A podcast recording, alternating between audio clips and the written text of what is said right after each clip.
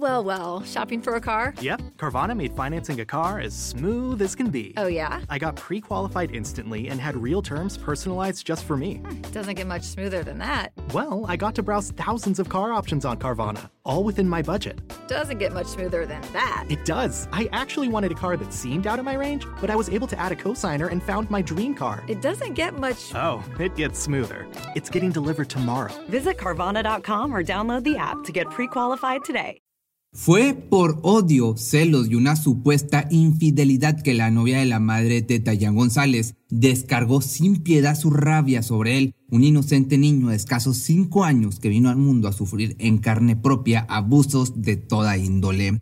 Pensar que la crueldad humana puede llegar a su límite en algún momento determinado se ha convertido en algo utópico. Resulta difícil de creer cómo alguien es capaz de cometer actos tan ruines que atenten contra la vida e integridad de otro ser vivo, pero resulta aún más difícil de comprender cuando esos sádicos actos se roban la inocencia de un menor de edad. Hay personas tan podridas por dentro, dispuestas a satisfacer sus episodios de ira valiéndose de la inocente e indefensa infancia que tienen a su alcance. Y en relatos como este es donde te das cuenta que no existen diferencias entre hombres y mujeres, porque cuando llevas basura por dentro, ser despiadado no tiene ningún grado de dificultad.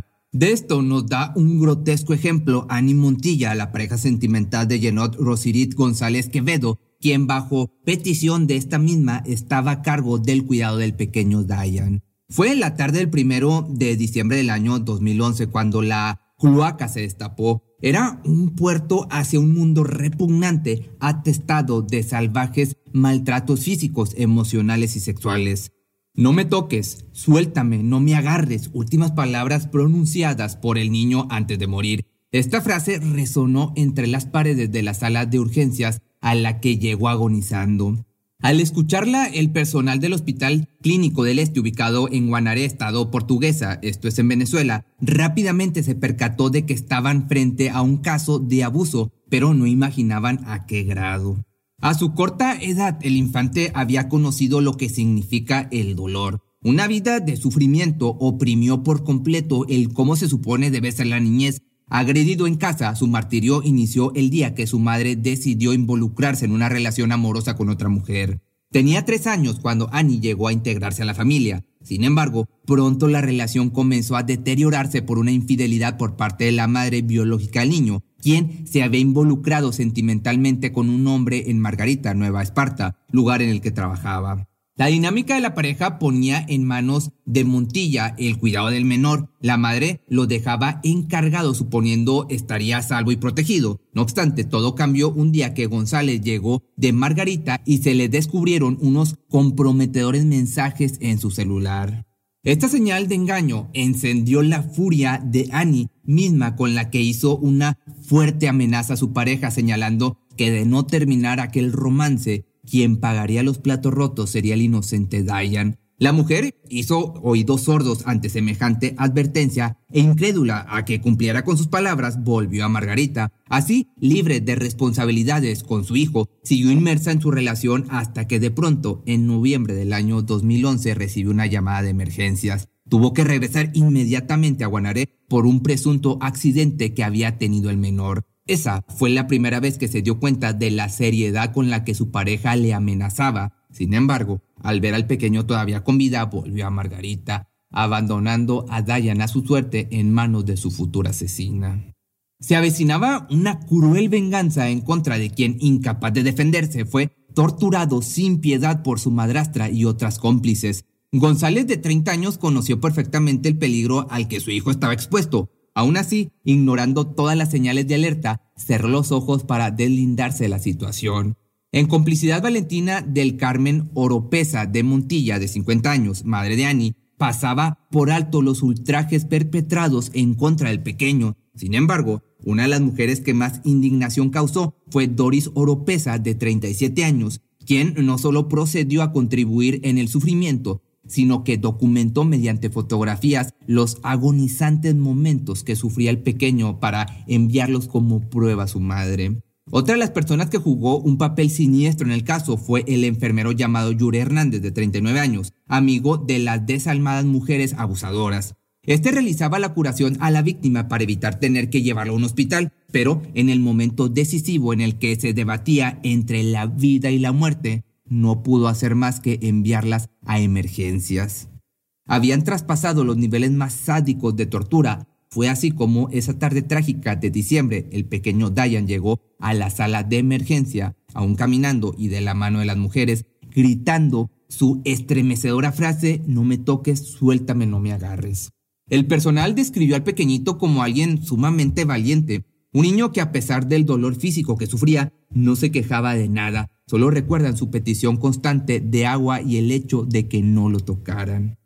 Evidentemente maltratado, al otro lado de la puerta esperaban las presuntas culpables, sumergidas en la desesperación y ansiedad porque no se percataran de todo lo sucedido en contra de este pequeñito. Dispuestas a mentir para salvarse de represalias, comenzaron a idear un plan que les deslindara de toda responsabilidad. Tenían una actitud sumamente sospechosa. Por una parte se mostraban temerosas y se podía notar cómo se decían cosas al oído. Pero, por otro lado, la preocupación por que el niño recibiera atención médica de inmediato parecía nula. Ciertamente, el único motivo de preocupación no era la salud del afectado, sino su enorme temor a ser descubiertas. En sus planes estaba ligar las lesiones a algún accidente y de pronto sus versiones señalaron a que todo era producto de una caída en motocicleta. Sin embargo, las versiones de los involucrados dejaron mucho que desear puesto que se contradecían unos con los otros en cuestiones del lugar, día, fecha del incidente o si la moto era grande o era pequeña, todo era una farsa.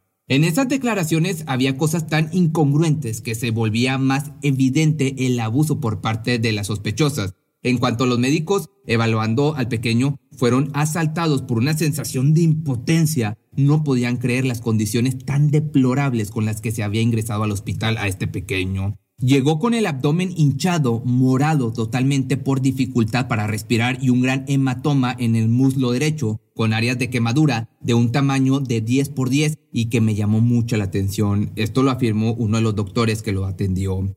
Frente a este trato tan cruel y el inminente abuso sexual que podía detectarse, se procedió a llamar al Cuerpo de Investigación Científicas, Penales y Criminalísticas, con motivo de indagar más a fondo sobre lo que realmente había ocurrido. Posteriormente se buscó la manera de trasladar al chico al Hospital Miguel Ora de Guanaré, ya que debía ser intervenido quirúrgicamente de emergencia, pero los presuntos cuidadores no contaban con recursos económicos. Pero, de un segundo a otro, entró en paro cardíaco y lamentablemente falleció. Tristemente, esa fue su única salida del infierno en el que vivía sin nadie que le brindara algo de apoyo o le mostrara un poco de cariño, Diane dio su último soplo de vida para despedirse de este cruel mundo. Más tarde, practicada la autopsia al cuerpo, se confirmó lo que el personal médico presumía desde un principio. El atroz diagnóstico dejó sin alientos a los doctores. Fueron angustiantes momentos los que el ahora fallecido sufrió durante dos meses consecutivos.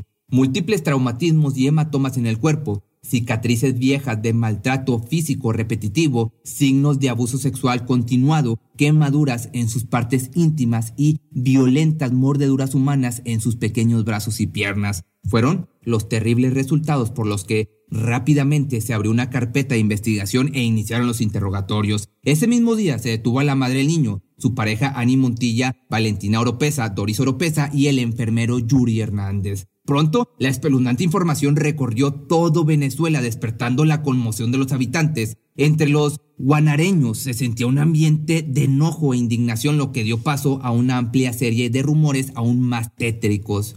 Atribuían la muerte del infante a prácticas de rituales satánicos, culpaban a la madre haciéndose preguntas sobre el por qué no lo protegió si estaba consciente del peligro al que se enfrentaba su hijo. Todas estas indagatorias surgieron debido a que aún no se revelaba toda la información del caso. El proceso era demasiado lento y la comunidad exigía respuestas. Este pueblo, caracterizado por su forma pacífica de vivir, dejó de lado la tranquilidad recurrente en las calles para hacerse escuchar y clamar justicia. Con los rostros de los culpables tapizando las redes sociales, no pasó mucho tiempo para que los enfurecidos habitantes quisieran tomar la justicia por sus propias manos.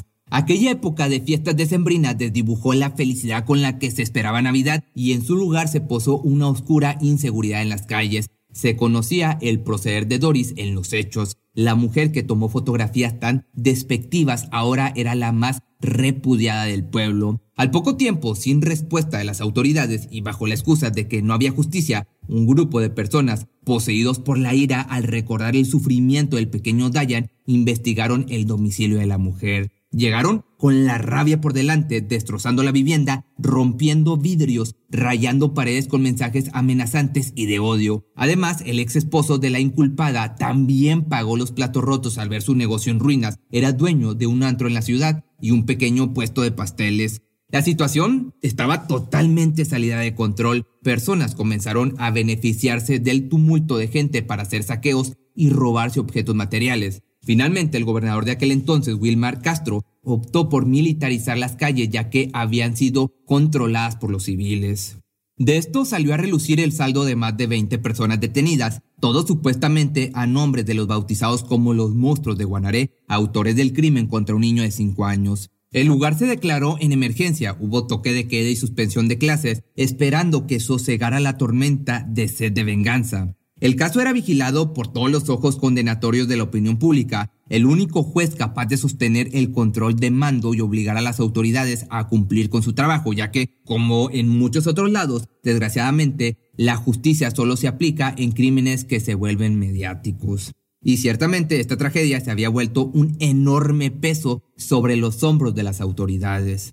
La naturaleza sádica de los actos se relataba en Internet, se compartía y viralizaba ocasionando aún más cólera colectivo. La víctima sufrió por dos largos meses en silencio, el dolor tupiendo su cuerpo y tiñéndolo de morado a cada puñetazo. Debajo de aquellas terribles cicatrices de abuso se escondía la inocencia de quien solo necesitaba que se le protegiera. Un niño abandonado por su madre, con personas que evidentemente no formaban parte de su familia directa, pagó con sangre la perversidad de cinco personas desalmadas. Pasaron varios días con el ánimo ardiendo hasta que el 7 de diciembre del año 2011, el Tribunal Primero de Control de Primer Circuito Judicial de Portuguesa dictó medida privativa de libertad en contra de las cuatro mujeres involucradas y el hombre señalado como cómplice, todos vinculados a la muerte de Dayan González.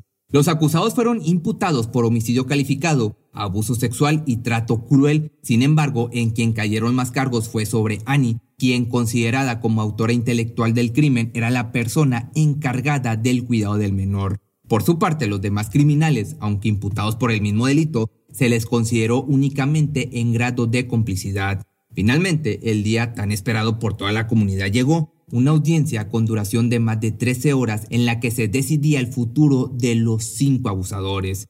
La gente abarrotó el lugar a las afueras del comando de Poliportuguesa esperando un veredicto justo y ejemplar. Eran las personas más repudiadas del momento por todos, excepto una persona, la abuela de la víctima. Mi hija es inocente, es lo único que puedo asegurar. Su único error fue haber dejado que una persona que no conocía bien se hiciera cargo del niño. Solo pido justicia. Estas fueron las palabras pronunciadas por la madre de la acusada, quien se mantuvo firme hasta el último instante, acompañando a su hija, que, en mi opinión, pues también tuvo mucha culpa y también debería estar en la cárcel o debe estar en la cárcel. Pero bueno, pues dime tú qué piensas. Regresando, no obstante, las imputadas fueron trasladadas al centro penitenciario de Coro, al noroccidente del país, donde rápidamente se les tuvo que poner en aislamiento por obvias razones. Se había corrido la voz sobre las barbaries cometidas por las ahora reclusas y comenzaron a recibir amenazas de muerte.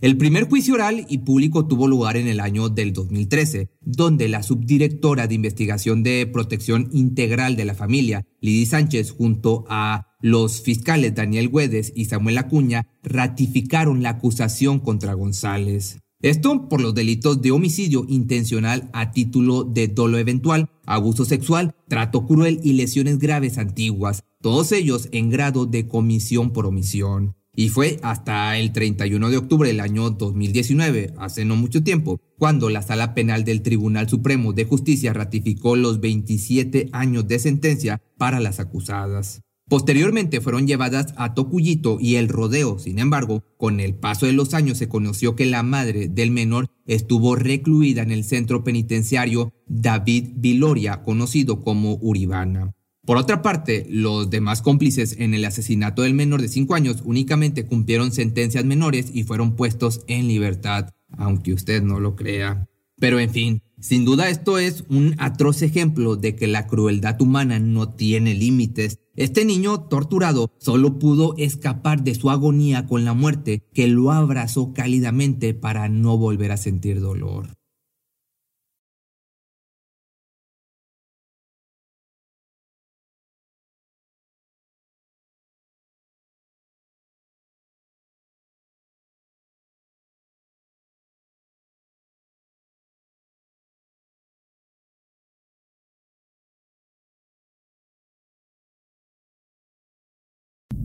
La inocencia de un niño pende de un hilo cuando a su alrededor solo percibe sufrimiento, cuando en los brazos que deberían protegerla o protegerlo encuentra malévolas caricias de aberrante odio. Y ahí, bajo la fuerza feroz de su depredador, queda ahogada para siempre, su último aliento de pureza, desvaneciéndose a la par de los vaivenes sádicos de su agresor.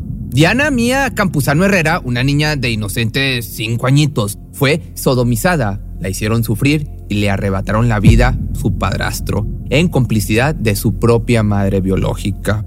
Y de esto es de lo que te voy a contar hoy.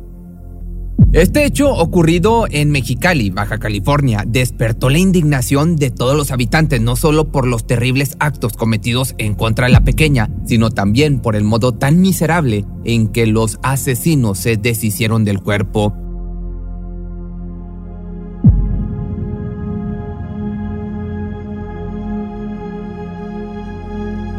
Dicha tragedia fue descubierta el 22 de junio del año del 2016 Rondaban las 4 de la tarde cuando del fondo de un arroyo que recorre el valle y cruza la parte sur de Mexicali emergió un extraño abultamiento. Justo a la orilla del cauce yacía lo que parecía un pequeño cuerpo humano. Se podía notar su forma debido a cómo la cinta gris que rodeaba la bolsa negra de basura estaba colocada. En lo que parecía ser la parte de la cabeza se le unía amarrada la tapa del tanque de un inodoro, mientras que al otro extremo, con no más de un metro de distancia, se sujetaba una gran piedra de cemento. Luego del tétrico descubrimiento, inmediatamente se dio parte a las autoridades. El miedo de confirmar las sospechas y que se tratase del cuerpo de un niño helaba la sangre de los presentes. Y en medio de aquella atmósfera siniestra, los rescatistas procedieron a realizar las maniobras necesarias.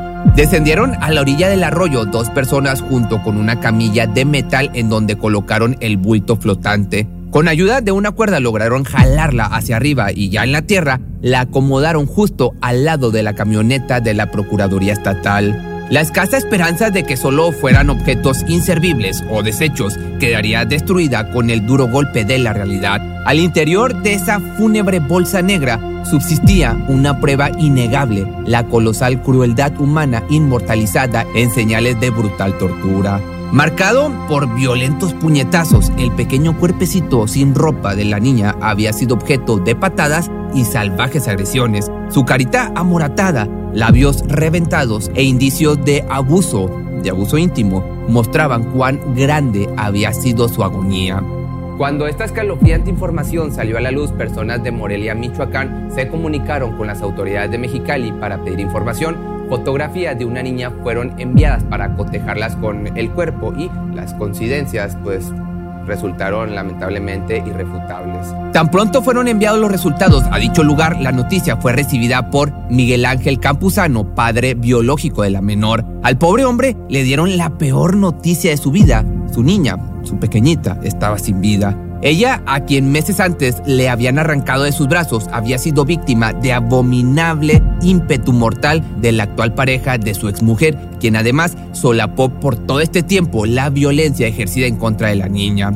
La historia de esta disfuncional familia había comenzado hace poco más de cinco años de la tragedia, cuando Diana Esmeralda Herrera y Miguel iniciaron una relación, unión de la cual tiempo después nació la pequeña Diana Mía. Los lazos de esta familia que vivía en Morelia, Michoacán, se vieron destruidos por la separación de los padres, cuya consecuencia fue ceder la patria potestad a la mamá, Así, con la ley a su favor, se dio la oportunidad ella de reiniciar su vida sentimental casi de inmediato. Diana, de 23 años, conoció en el mes de marzo del 2016 a Efren Damián Martínez, de 24 años, un joven originario de Mexicali que por motivos laborales se encontraba de paso por la capital michoacana. Luego de una corta relación, en mayo decidieron mudarse a la ciudad natal de Fren y sin ninguna complicación pudieron viajar con la menor que estaba a cargo de Diana legalmente o bueno, en teoría. Por su parte, el padre biológico no pudo hacer nada y tuvo que aceptar la decisión de la madre de la niña. En tanto, la nueva familia llegó a su destino, rentó una vivienda ubicada en la avenida Lumbreras 3033 en el fraccionamiento popular Villa Lomas Altas, justo a un costado de donde corre el canal en el que fue encontrado el cuerpo. Su manera de vivir no era precisamente la más adecuada para una menor de edad, ya que conociéndose el desenlace de estos trágicos hechos, se sabe que detrás de la puerta del 3033, la pequeñita sufría todo tipo de maltratos, desde psicológicos hasta físicos, barbaries llevadas a cabo en un ambiente hostil, violento e insalubre, donde era constante el humo de cigarros de esta hierbita de la felicidad de la Mary Jane, consumidos frecuentemente por el padrastro y pues sí, también por la madre. La menor aspiraba cada día la aversión que sentía por ella la persona que le había dado la vida, sumando a diario las heridas en su alma y en su cuerpo, conociendo perversidades atroces a merced de dos infames sin arrepentimientos o sentimientos de culpa.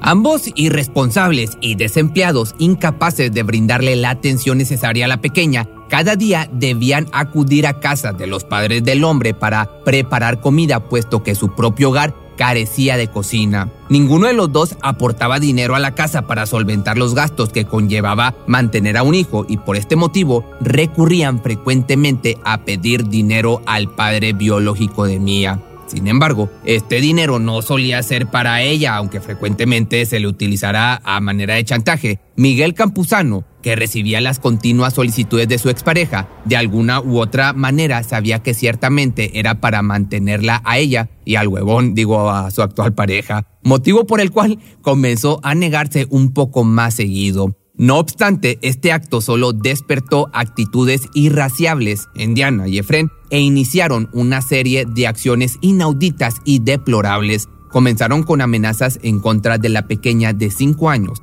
Enviaban decir hasta Michoacán que de no hacer depósitos en efectivo, la golpearían y maltratarían hasta quitarle la vida. Posteriormente, el nivel de crueldad quedaría marcado como prueba en fotografías las cuales fueron enviadas a Miguel era su hija, presentando señales de violencia. Esta información, por una parte, según un periódico local, mientras que por otro lado existe otra versión en la que posterior al cambio de residencia de la mujer y la niña junto con Efren, este sujeto en un principio se comportó como todo un caballero, procurándolas y presentándolas en su familia como nuevas integrantes. Aparentemente, Diana se fue de Michoacán sin avisar a su entonces esposo, Miguel, ni nadie de su familia. Esta información se conoció a través de mensajes de texto una vez ella instalada en Morelia. A su madre no le pareció lo que ella había hecho, sin embargo, como mayor de edad y con la custodia de la pequeña no había motivos que le impidieran rehacer su vida en otro lugar.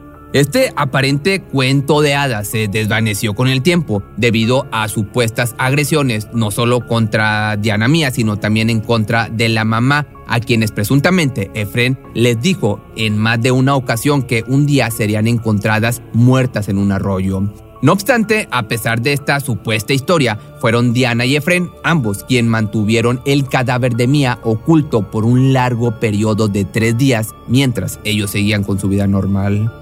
Todo comenzó el sábado 18 de junio del 2016, una noche cargada de sádicos episodios violentos. En un inicio nada parecía diferente. En medio del característico entorno de un hogar habitado por violencia doméstica estaba la pequeña Mía, que a pesar de todo siempre vivió risueña y juguetona, en la ignorancia de que existía una vida mejor a la que ella estaba acostumbrada o la que conocía.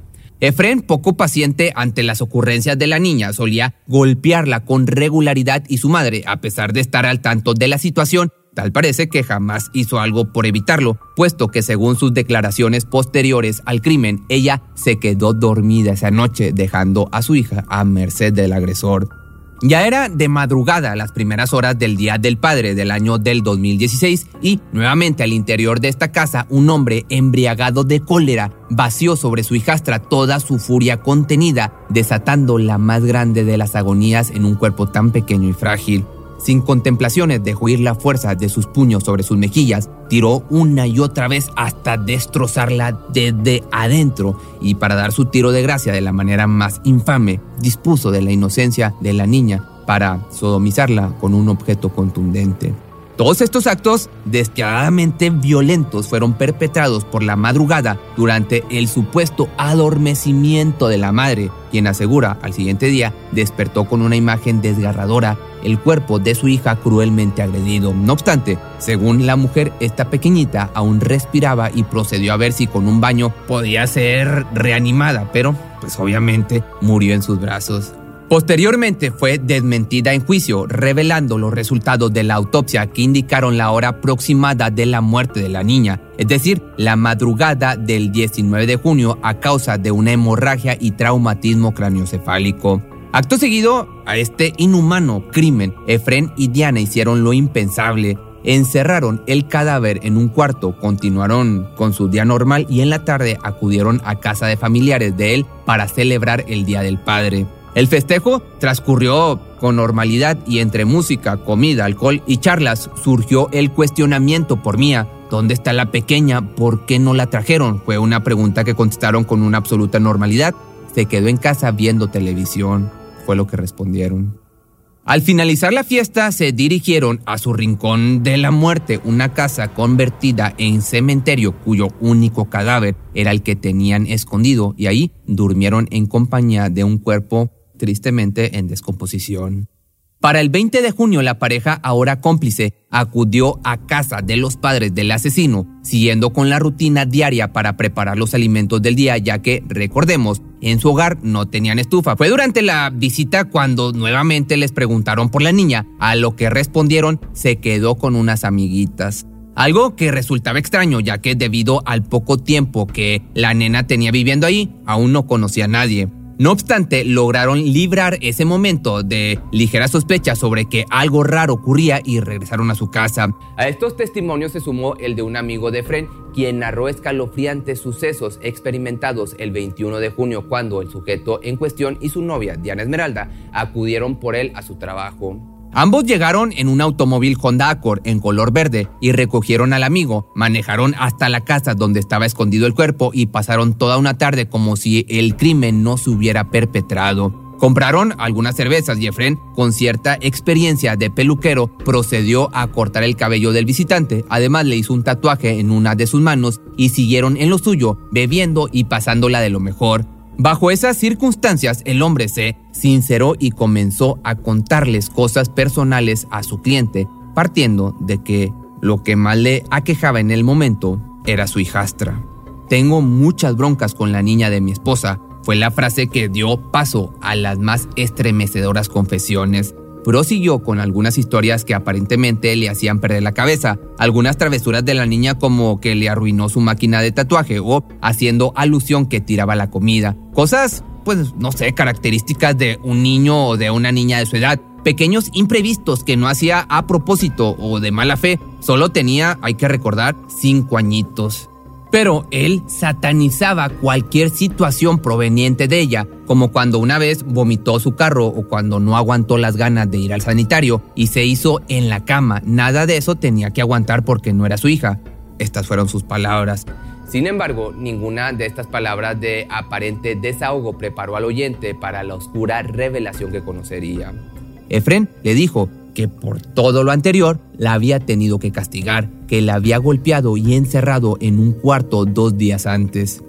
Y así, sin temor a represalias, pronunció las palabras que lo condenarían. La niña ya está muerta. El amigo no creyó lo que estaba diciendo, le sonaba algo absurdo y fuera de lugar por lo que más tarde se retiró de ahí. Por otro lado, ese mismo día un tétrico mensaje fue enviado por Diana Esmeralda hasta Michoacán. Le escribió a su madre, Efren mató a la pequeña. Al siguiente día, 22 de junio, alrededor de las 4 de la mañana, finalmente se decidieron a tirar el cuerpo dirigiéndose al canal donde posteriormente sería encontrada. Había muchas inconsistencias en este sádico crimen y fue cuestión de tiempo para que luego del descubrimiento, a un costado del arroyo, se diera con los indudables culpables Diana Esmeralda Herrera y Efren Damián Martínez, un par de monstruos. Posterior al descubrimiento, con todas las pruebas incriminatorias, un juez liberó la orden de aprehensión en contra de los imputados. El arresto fue el 25 de junio a primera hora. Fueron trasladados a la comandancia de la Policía Ministerial y enseguida a los servicios médicos de la Procuraduría General de Justicia del Estado. A él se le pudo ver encadenado de pies y manos, vestido con unos vans en color café, sin agujetas, escoltado por dos agentes ministeriales, gesticulando exageradamente a cada paso que daba. Tal vez un rostro de arrepentimiento por el asesinato o por el hecho de no haber escondido mucho mejor las pruebas contundentes.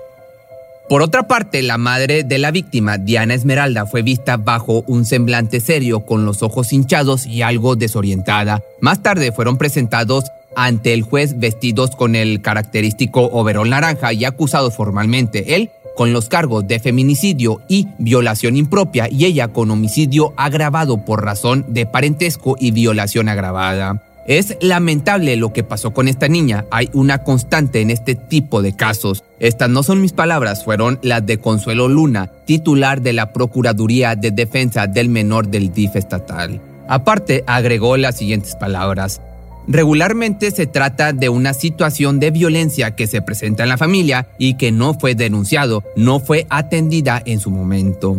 Por otro lado, las condenas de estos asesinos a sangre fría se dictaron en los meses de agosto y octubre del año 2021 por la Fiscalía General del Estado. Esmeralda condenada a... Por otro lado, las condenas de estos asesinos a sangre fría se dictaron en los meses de agosto y octubre del año 2021 por la Fiscalía General del Estado.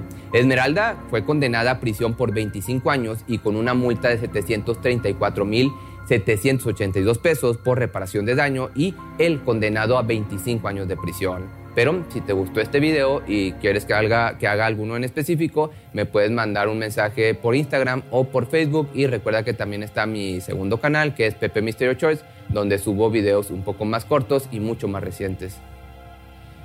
Si eres nuevo en este canal, te pido y te sugiero que te suscribas. Aquí hablamos de temas de asesinatos, de crímenes en general, escándalos de la religión o alguna biografías de música. Incluso llego a hacer videos un poco motivacionales, todo aquello que tenga una historia interesante que contar. Oh, come on now. You know you deserve it. A steak patty on any McDonald's breakfast sandwich. I mean, any breakfast sandwich. Biscuit, McMuffin, bagel, McGriddles, a juicy steak patty on any breakfast sandwich. And when you order through the app, buy one and get one free. Now go get them. Valid for product of equal or lesser value. Limited time only at participating McDonald's. Valid one time per day. Excludes $1, $2, $3 menu. Cuando el tráfico te sube la presión, nada mejor que una buena canción. Cuando las noticias ocupen tu atención, enfócate en lo que te alegra el corazón. Y cuando te sientas mal, un buen médico te ayuda a sanar.